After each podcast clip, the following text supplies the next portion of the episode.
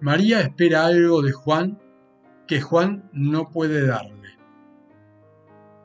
Juan espera algo de María que María no puede darle. De todas maneras, Juan y María aceptan sus faltas y continúan su relación. Carlos espera algo de Fernanda que Fernanda no puede darle. Fernanda espera algo de Carlos que Carlos no puede darle. Carlos y Fernanda no toleran sus faltas y se distancian.